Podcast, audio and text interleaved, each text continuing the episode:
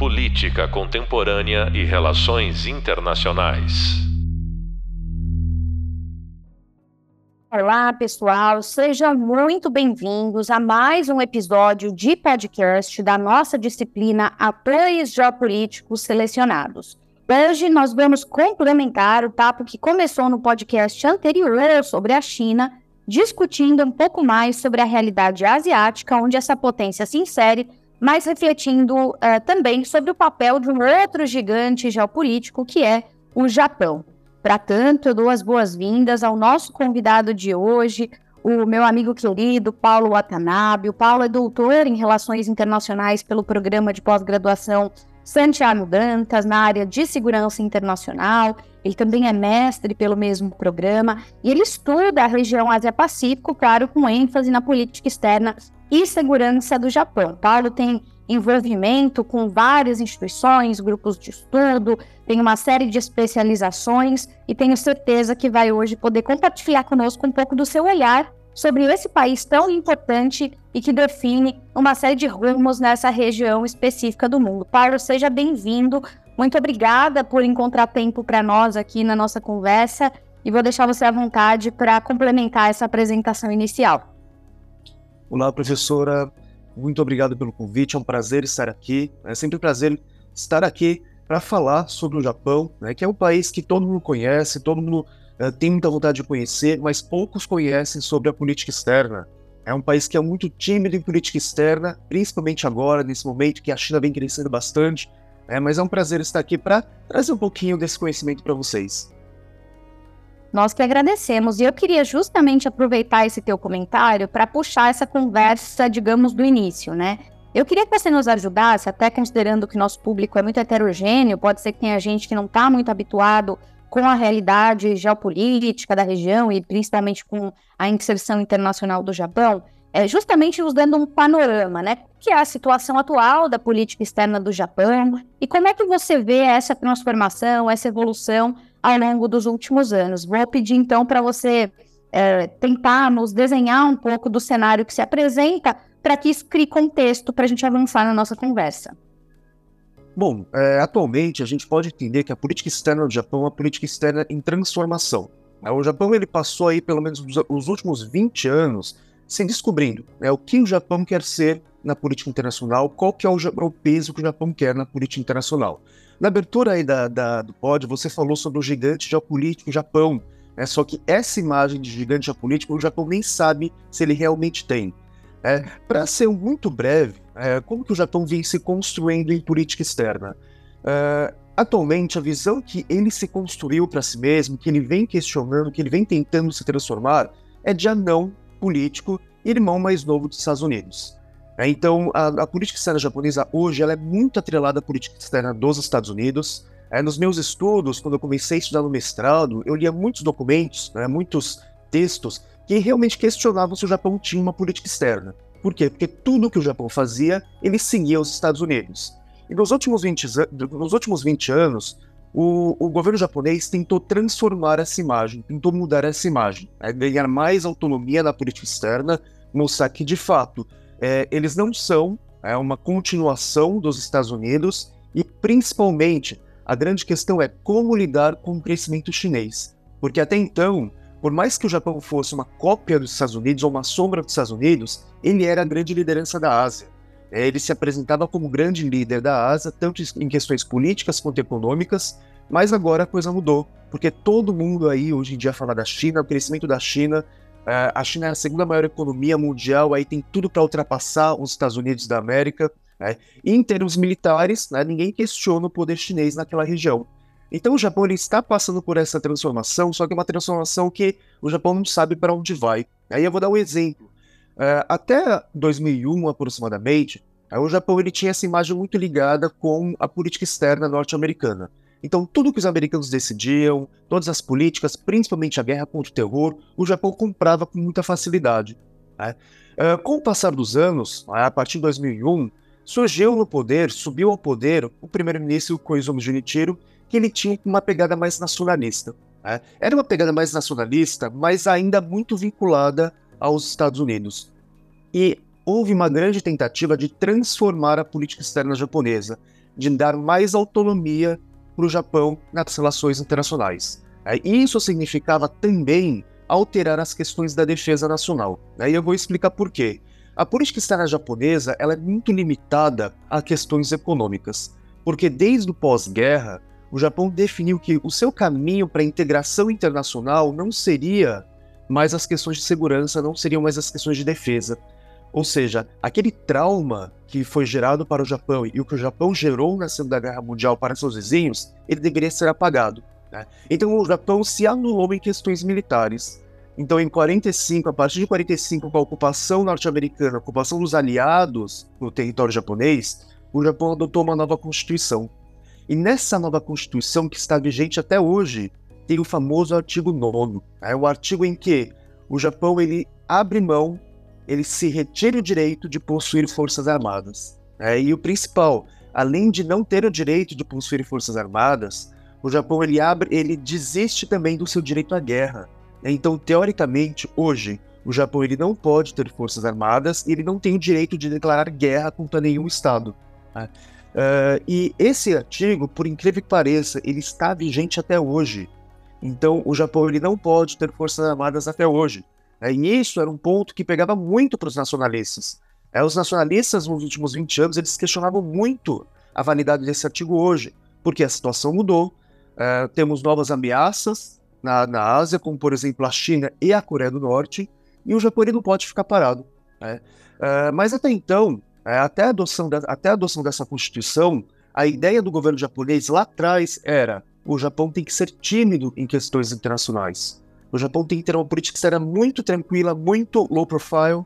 Por quê? Para não incomodar novamente seus vizinhos e para não ressurgir com aquela ideia de ameaça.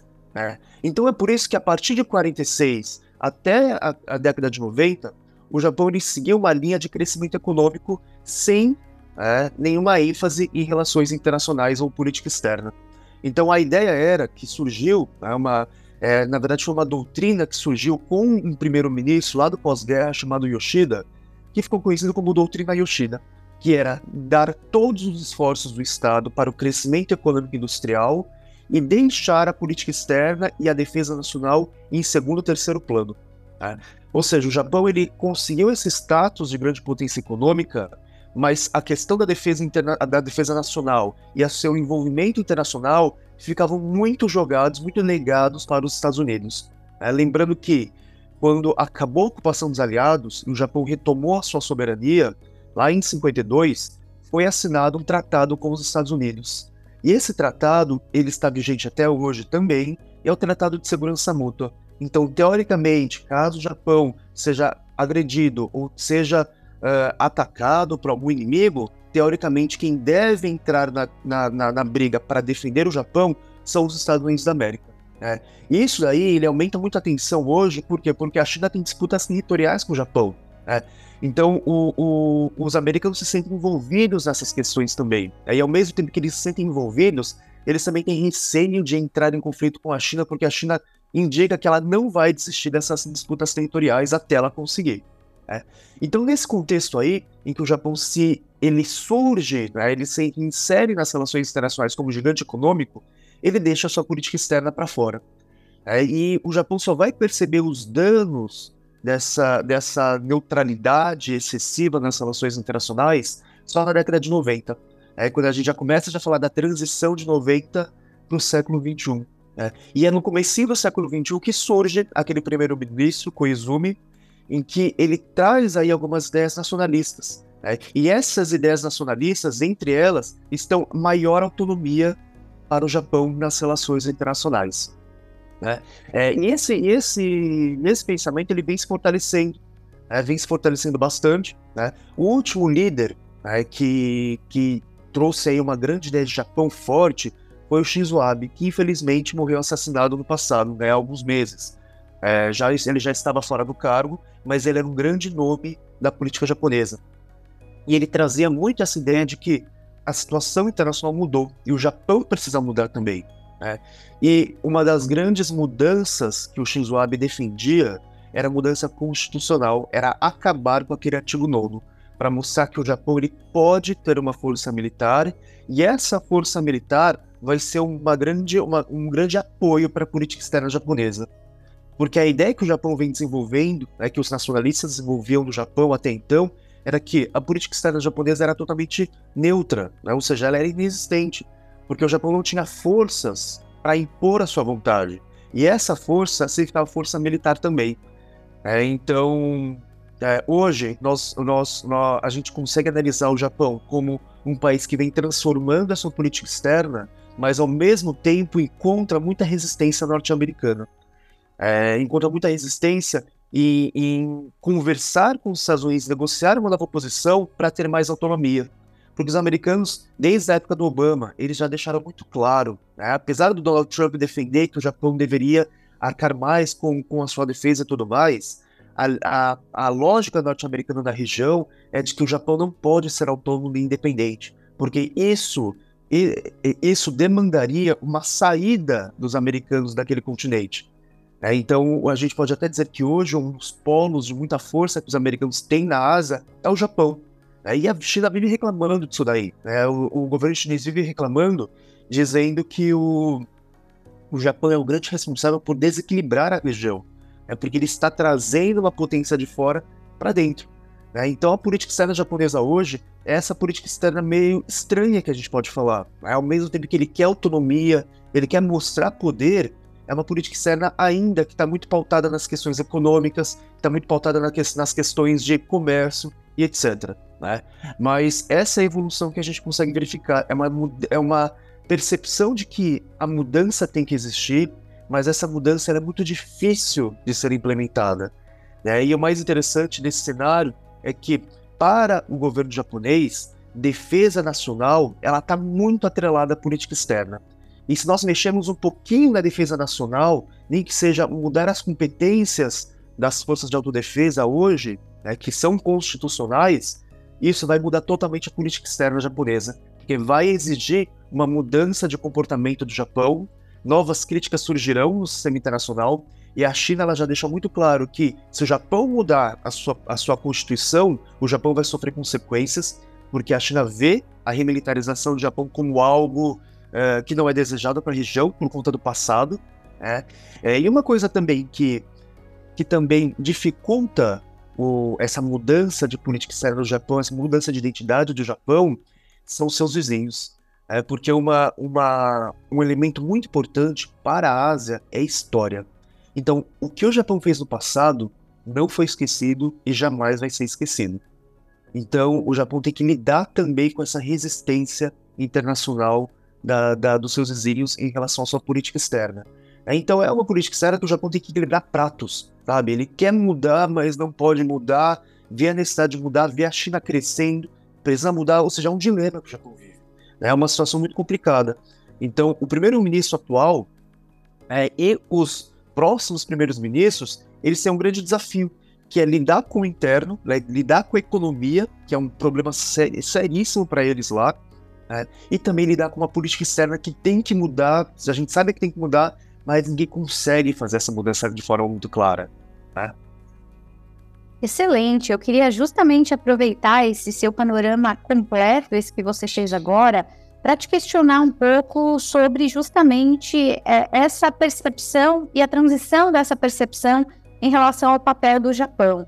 É, é interessante olhar, né, nos últimos anos, décadas, enfim, para a política internacional, porque se por um lado hoje nós temos, como você disse, os Estados Unidos e o Japão como grandes aliados, né, se nós é, olharmos para trás, nós veremos momentos de relativo enfrentamento, tensão, enfim, não só nas guerras mundiais, como é, todo mundo conhece, mas até mesmo pensando em termos de reorganização do sistema internacional e dos polos de poder, né? Hoje todo mundo nos Estados Unidos observa a ascensão da China, vê a China como um rival. Isso anos atrás era muito comum que se fizesse em relação ao Japão, né? O Japão era visto como a segunda maior economia do mundo, aquela que poderia desbancar eventualmente o poder ocidental.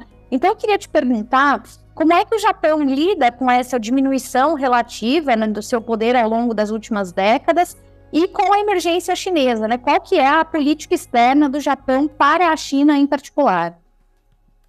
Olha, uh, essa questão da China crescente é algo que o Japão demorou tá, para responder é, agora se torna aí, aparentemente é um cenário de urgência para o Japão resolver, é, porque aquilo que nós falamos, né? É, até 20 anos atrás, quem estava lá na liderança da Ásia era o Japão. Inclusive, lá na década de 70, 80, e surgiram vários estudos, né, como até você mencionou, de que o Japão ultrapassaria o, o, os Estados Unidos, de que o grande inimigo, o grande rival dos Estados Unidos seria o Japão, né, por conta do seu crescimento econômico. Década de 80 e 90 era aquela eram aquelas décadas em que as empresas japonesas estavam migrando para os Estados Unidos e comprando é, plantas, comprando fábricas, comprando empresas americanas. É, aquela, aquela mesma sensação que existe hoje com a China. Né? Só que existe uma diferença. Né? A diferença é que esses planos, na década de 90, não se concretizaram. Porque o Japão entrou numa crise muito severa na década de 90. Crise essa que ele sente até hoje. Né? Uma economia que está estagnada, por mais que seja uma, uma economia de grande escala, uma grande economia, ela não apresenta o crescimento que ela deveria apresentar diferentemente da China, né? diferentemente da China que até então ela não demonstrou nenhum desgaste econômico Tá? Então a China ainda sinaliza que por algum tempo ela ainda vai continuar crescendo. Né? Sem contar a população, sem contar o grande poder, né? sem o grande potencial chinês. Né? É, no passado, né, quando a gente fala da década de 80 e 90, né, é, a gente conseguia enxergar nos Estados Unidos, né, principalmente algumas lideranças mais nacionalistas, que viam o Japão como uh, um, um, um, inimigo sendo alimentado. Né, ou seja, os americanos estavam alimentando o Japão, principalmente no âmbito da Guerra Fria, porque o Japão era um aliado muito importante pela sua localização. Tá? É, e quando a, a, Guerra Fria acaba e o Japão ele mostra que ele conseguiu chegar em segundo lugar e que dificilmente ele vai passar dos Estados Unidos, tá? é, a política japonesa ela começa, ela entra nessa parte de se inventar, né? de pensar o que, que o Japão pode fazer para não perder a sua liderança, para não perder o seu poder relativo. Né? É, e nesse momento aí surge aquela ideia de transformação? Aquela ideia de que o Japão ele precisa se soltar um pouco dos Estados Unidos, precisa ter as políticas mais autônomas, mais independentes dos Estados Unidos, né? e tratar a China como ela deve ser tratada. Tá? Então hoje a visão que nós temos que é uma visão muito mais ligada com, com o nacionalismo japonês, diz o seguinte: a China hoje ela tem que ser tratada como ela tem que ser tratada, né? como ela merece. Nós não temos que dar nenhum tipo de regalia para a China, não temos que aceitar o crescimento chinês da forma como eles querem impor, né? principalmente em questões territoriais. É, então a China tem que ser tratada como ela, como ela deve ser tratada, tá? com, mais, com, mais, com mais firmeza, é, com mais uh, com críticas maiores em relação ao governo chinês, né? até porque o governo japonês ele, ele evita criticar abertamente a China. É, por, pelo contrário, a China critica abertamente o Japão em todos os sentidos. É, os ataques verbais contra o Japão são muito frequentes no, no, no governo chinês. Né? Já o Japão não, é um Japão muito mais reservado. É, mas existe de fato essa, essa ideia de que o Japão precisa reagir. A questão é como que o Japão vai reagir. Né? E uma das situações que deixam o Japão muito desconfortável são essas disputas territoriais. Existe uma ilha, é, que é uma ilha chamada Ilha Senkaku, é né? um conjunto de ilhas que elas ficam aí entre Taiwan e o território japonês. Elas são muito mais próximas da China do que do Japão, mas pelo direito internacional a posse é do Japão. Então o Japão controla essas ilhas. Né? E são ilhas que são ilhas rochosas, de pedra, tá? Não são ilhas que, não, que é possível habitar, não tem como habitar são só pedras e não tem nem praia, né? Tudo é, é em alto mar que as ondas, as ondas batem, não são nem ilhas bonitas, né? Porém, é, o que está em jogo não, não é apenas aquela região de pedras, mas sim é o que a ilha oferece no seu entorno, né? que já fizeram alguns estudos, tem alguns, alguns, algumas reservas importantes naquela região. Né? E a China até hoje ela não, ela não concorda com a posse japonesa e não reconhece a posse japonesa. Então o que, que ela faz? Ela manda navios pesqueiros para a região, ela trata como aquela região fosse chinesa. Aí o Japão sempre reclama, o Japão já tentou prender algumas pessoas que estavam ocupando aquela região, e a China já, é, e, e, no momento dessa prisão, a China ameaçou que caso o Japão não liberasse essas pessoas, o Japão seria retaliado em termos comerciais, a China pararia de exportar uh, alguns materiais importantes para o Japão, aí o Japão teve que ceder, e tudo isso foi somando é, para aquela questão do nacionalismo, para aquela questão de que como nós vamos tratar a China.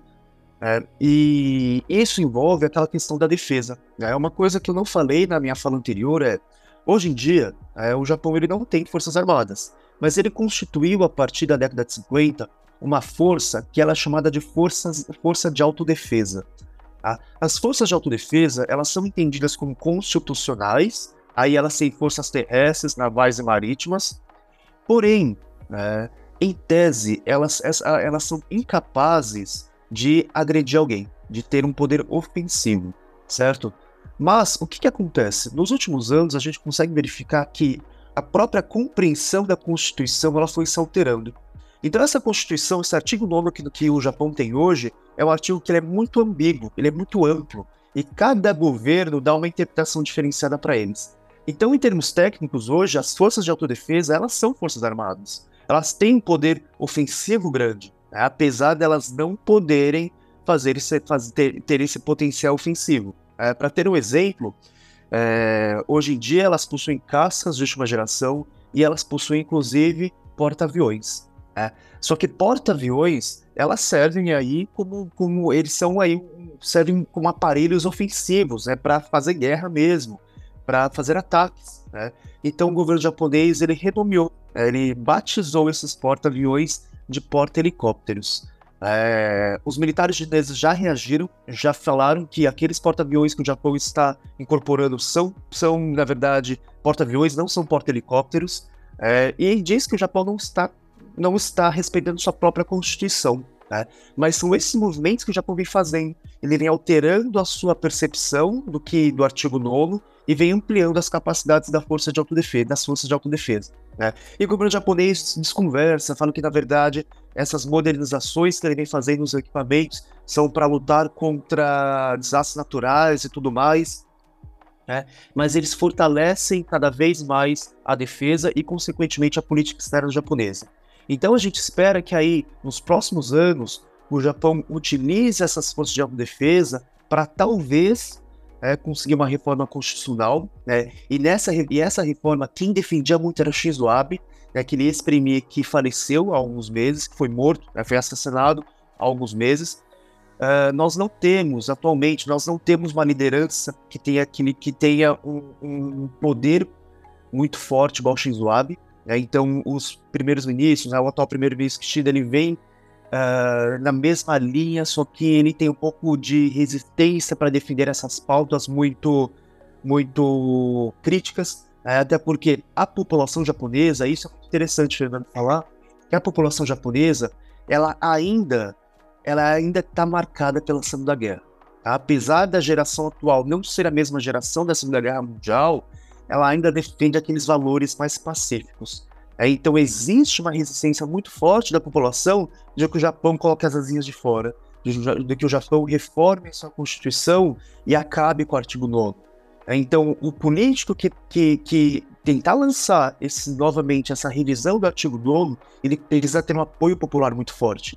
E o Shinzo Abe tinha. Tá? O Shinzo Abe era o único político dessa, dessa geração que tinha esse apoio porque ele conseguia convencer a população de que essa reforma é para o, era, para, era para o futuro do Japão, para o Japão conseguir garantir os seus interesses e a sua sobrevivência. Tá? Só que, por incrível que pareça, por mais que ele tinha esse grande apoio popular, ele também não tinha essa coragem para propor diretamente essa reforma constitucional na, no parlamento japonês. Né? Então ele estava trabalhando nesses últimos anos para isso. Né? Tanto que ele foi morto numa campanha e que ele tentava trazer de volta é, o apoio popular para o seu partido para conseguir esse, essa, nova, essa nova reforma e esse novo olhar para o Japão para as relações internacionais. É, infelizmente, ele sofreu aquele atentado, né, e até então nós não temos atualmente um político que tenha essa coragem para fazer essa grande reforma.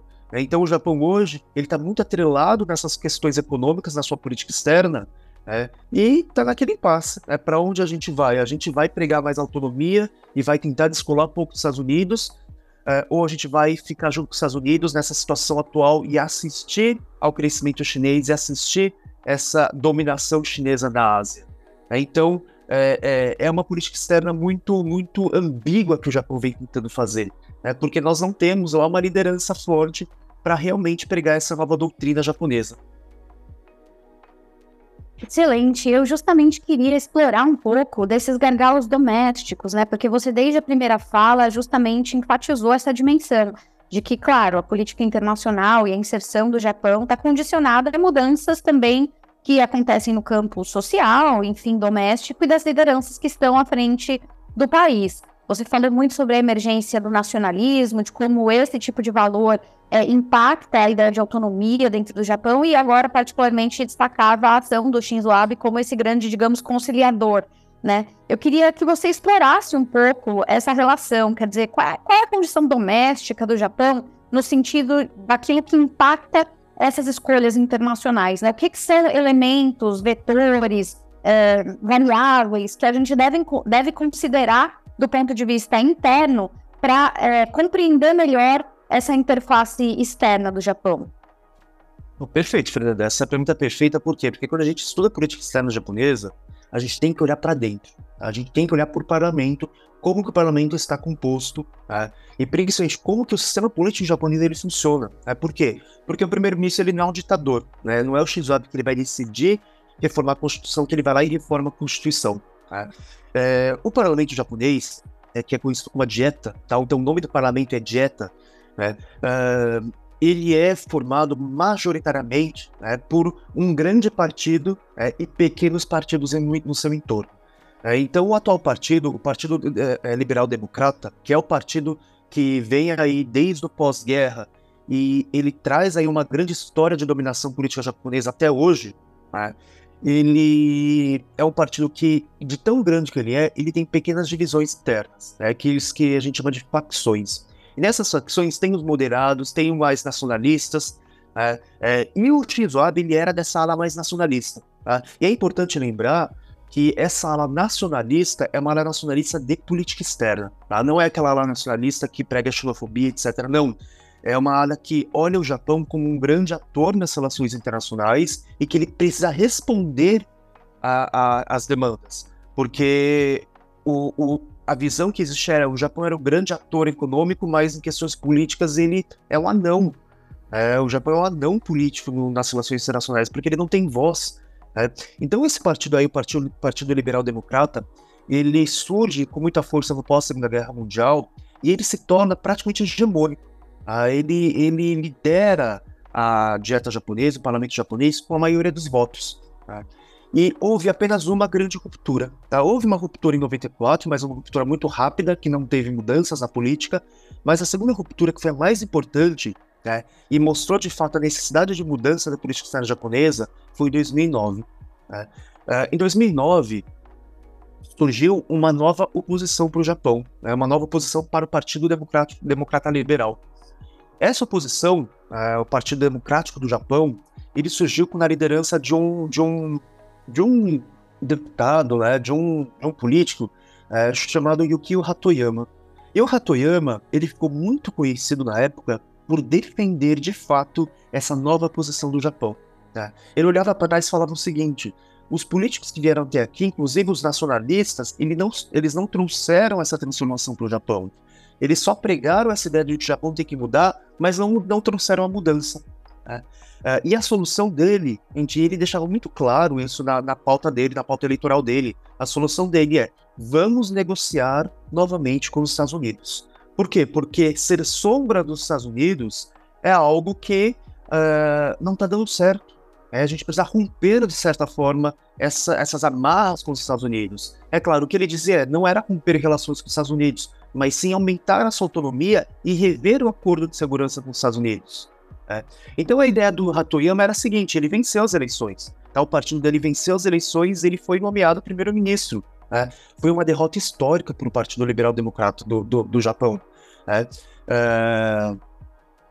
E, e, o Hatoyama, ele, a primeira proposta dele né, foi o seguinte: vamos retirar as bases militares da, de Okinawa. A Okinawa é aquela ilha ao sul do Japão que é muito próxima de Taiwan e, e da China também. Né? Uh, e Okinawa, é, em termos aí, quando a gente vê em termos sociais, é uma região pouco representa representada na dieta japonesa. É uma das províncias japonesas, uh, mas existe uma separação social muito grande entre Okinawa e, a, e as ilhas principais do Japão. É, é uma ilha que ela é, ela é praticamente marginalizada na política japonesa. É uma ilha que ela tem propósitos turísticos. Uh, é uma ilha que tem uma cultura diferente do Japão.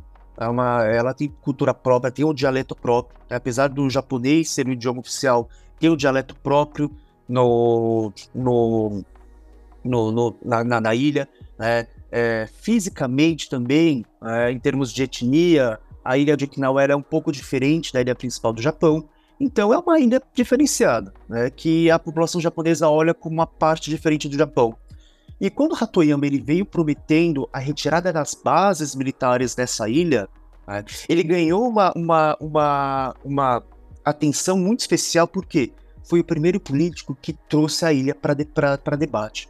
Pela primeira vez, a ilha de Okinawa foi trazida para debate. Né? E, principalmente, é, ele prometeu retirar as bases militares de Okinawa, coisa que é um alvo de reclamação constante daquela ilha.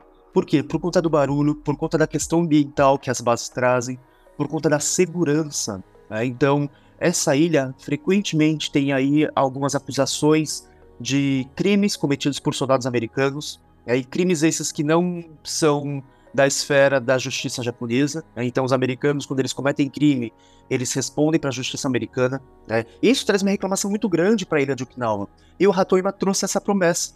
Né? O Hatoyama trouxe essa promessa de mudar a política japonesa, mudar a política externa, e essa política externa começaria revendo seu papel com os Estados Unidos. E ele foi eleito. Ele foi eleito com essa, com essa grande promessa de, de mudança, né? Mas, né, o que aconteceu, ele não conseguiu concluir essas promessas. Ele não conseguiu convencer os americanos de que a base podia para a ilha de Guam, por exemplo, de que o Japão poderia se livrar dessas bases. Até porque os americanos respondiam naquela época que aquela base de Okinawa era uma base muito estratégica para eles, porque a ilha de Okinawa dá acesso direto a Taiwan, a China continental e a Península Coreana. Então os americanos precisam daquela base. Né? Então ele não conseguiu convencer os americanos e, né, vejam que interessante, é, por não conseguir cumprir com as suas promessas de eleições, suas promessas eleitorais, ele renunciou. Então ele renuncia em 10 meses. É, é, e ele renuncia falando por que, ele estava renunciando, porque ele perdeu a confiança do povo. Né? Então lá no Japão é muito comum, por ter um sistema parlamentar, é muito comum o primeiro-ministro ele renunciar. Por quê? Porque o partido dele, como é ainda maioria no, no, no parlamento, consegue nomear um outro primeiro-ministro do partido. Né? Então Hatoyama sai e alega que, como ele não conseguiu cumprir com essas promessas, ele está deixando o cargo à disposição do seu partido e é, é, o partido dele escolhe Naoto Kan, é um outro ministro, é, tinha sido ministro do, do Hatoyama, uma outra liderança do Partido é, Democrático do Japão, e esse Naoto Kan ele enfrenta diversas crises, há diversas crises, e uma dessas crises que ele enfrenta é o grande terremoto de 2011, tá? o grande tsunami de 2011. É...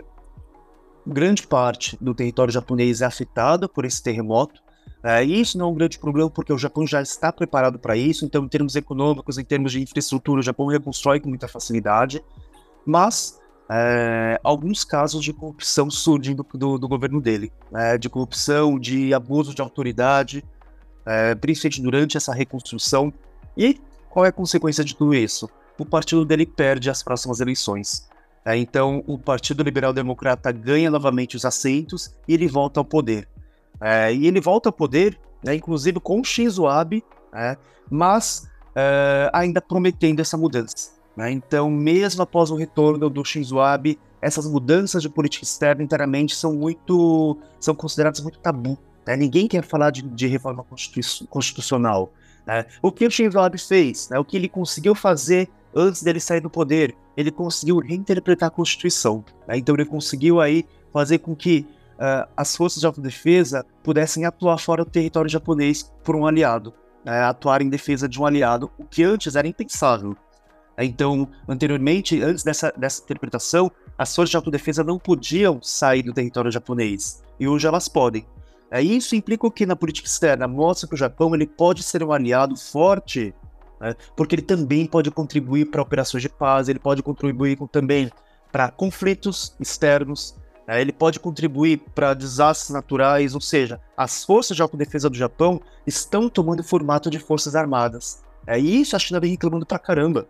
né, de que o Japão não está respeitando sua própria constituição, de que essas forças armadas, essas forças de autodefesa são inconstitucionais. E o judiciário japonês não vê isso daí. Então a gente está vendo uma transformação lenta do Japão na sua política externa e política de defesa com a mesma constituição. Tudo bem. Olha só, eu, eu tenho tanta coisa para te perguntar e o tempo é tão curto, né? Te ouvir é tão bom.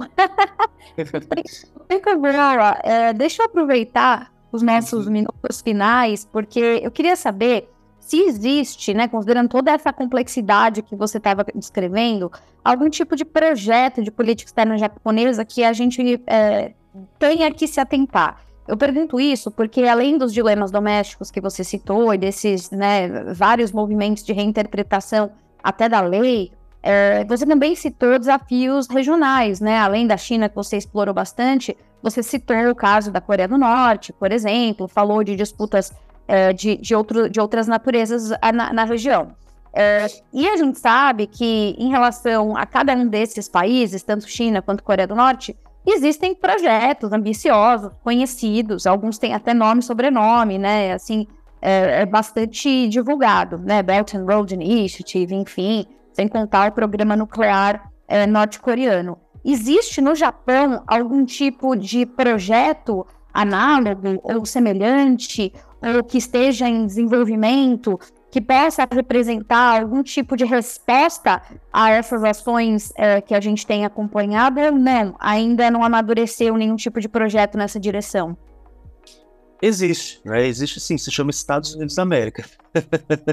eles ainda não possuem, né? Eles ainda não desenvolveram nenhum tipo de resposta. E isso é preocupante, né? Porque isso mostra que é, quando a gente vê, por exemplo, a China com, com Belt and Road, né, fazendo toda aquela ligação logística, fazendo toda aquela iniciativa, para fazer uma conexão né, com, com, outros continentes, é, excluir os Estados Unidos, o Japão ele simplesmente está assistindo.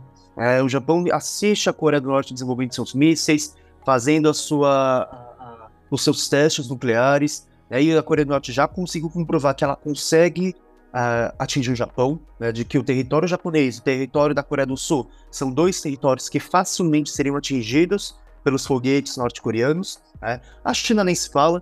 A China vem se construindo como uma grande potência militar também. Né? E isso daí vem mostrando para o Japão que ele precisa se mexer, né? que o Japão precisa pelo menos defender o seu, suas águas territoriais, defender a sua zona econômica exclusiva, inclusive as ilhas Senkaku. Né? Só que a grande questão é como que o Japão vai fazer isso? É, e a grande resposta está nos Estados Unidos da América. Tá? Então, até então, até agora, o Japão não desenvolveu nenhuma estratégia que não seja aliada aos Estados Unidos da América. É, e isso é, uma, é algo que frustra um pouco aquela ala, nacionalista do Japão. Por quê? Porque uh, com, conforme o tempo vai passando, a China vai fechando o cerco. A China já está fechando o cerco para cima do Japão, para cima da Coreia do Sul, é, e para cima dos Estados Unidos. E o tempo está passando. Aí o Japão não tem uma alternativa. É, a única coisa que o Japão tem de alternativa são os Estados Unidos da América. É construir parcerias, novas parcerias, construir novos acordos bilaterais. É, é, uma tentativa que o Japão vem fazendo, né, vem tentando nos últimos anos, né, e o próprio Shinzo Abe percebeu essa necessidade, era do Japão estar mais presente na América Latina e no continente africano. É, como a China ela vem crescendo é, suas parcerias com a América Latina e com o continente africano, o Shinzo Abe ele também tentou, né, ele também tentou fazer um tour né, aqui na América Latina, fez aí lá para, se não me engano, 2014, por aí, ele fez esse, esse, essas visitas, né, prometeu investimentos, prometeu aí uh, ampliar as interações com o restante da América Latina, com o Brasil e tudo mais, mas foram programas que não foram para frente. Uh, a China fez isso com muito mais força, a China fez isso com muito mais experiência, uh, e hoje a gente vê um Japão totalmente perdido. essa é a minha visão que eu tenho da política externa japonesa. É uma política externa que sabe da necessidade de mudança, tem como mudar, tá? então o governo japonês sabe quais pontos eles têm que, têm que mudar, mas é, nada é feito. Né? Então parece que eles estão assistindo o, o, as coisas acontecerem para só depois pensarem como eles vão deter essa crise, né? como eles vão responder essa crise. Né? Então, hoje em dia, infelizmente, o Japão é uma potência que está fadada a ser ultrapassada, tá? já está destinada a ser ultrapassada, mas ele precisa se reinventar, porque hoje em dia o que o Japão tem é uma economia que, querendo ou não, é uma economia forte, ainda o Japão ainda é um país rico, né? é, tem, uma, tem uma ligação muito especial com os Estados Unidos, Tá? Mas é, tem uns desafios crescentes que o Japão não está conseguindo responder à altura. Né? o, existe um delay muito grande entre as coisas acontecerem e o Japão responder. Né? Tanto China, como é, Coreia do Norte, como a própria Coreia do Sul. Né? A Coreia do Sul também é algo que o Japão tem que resolver, porque é, uma, é, um, é um, um concorrente, tem disputa territorial também com a Coreia do Sul. Né? Então eu vejo aí o Japão hoje né, como um, um, país que ainda está tentando ressignificar sua política externa. Né? Até quando ele vai ficar, ficar nisso, não sei dizer. Ah, pelo sinal, pelo que a gente vê da atual política, nós não temos uma liderança forte. Né? E o Japão, a política japonesa, a sociedade japonesa, eles seguem líderes. Né? E é por isso que a figura do, imper do imperador era muito importante. Né? Eles precisam de uma liderança forte para falar o que todo mundo tem que fazer. Infelizmente, atualmente nós não temos essa liderança lá no Japão. Né? Quem tinha era Shinzo Abe. Né? E Shinzo Abe já está fora do jogo atualmente, infelizmente. Né? Mas é esse é o cenário que eu vejo no Japão. Né? Ele tem que se entender primeiro né? para saber o que, que vai fazer. isso ele não conseguiu ainda. Parece até um outro país sul-americano que eu ouvi falar, né? Paulo, eu queria te agradecer muito pela sua presença, pela sua didática, clareza em nos fornecer um cenário tão completo, né, e ao mesmo tempo, claro, tão desafiador. É, foi muito rico poder te ouvir e, enfim, ter a chance de, de compartilhar com os nossos alunos essa sua pesquisa, esse tempo de dedicação ao estudo do Japão que você tem feito. Queria te agradecer muitíssimo pela boa vontade de estar aqui conosco e também por compartilhar esse conhecimento. Vou te deixar à vontade para se despedir da moçada, mas já fica o convite para voltar sempre que desejar. Mas, Fernanda, eu que agradeço. É um prazer estar aqui falando, né, dividindo esse conhecimento. Né, Fernanda, nós que somos acadêmicos, né, a gente sente prazer em dividir o que a gente estuda. É, então, eu agradeço a, a, o convite. Muito obrigado por me chamarem. Fico à disposição para quando vocês precisarem também nas próximas vezes. É, e é isso. Né, qualquer coisa, estou por aqui. Muito obrigado.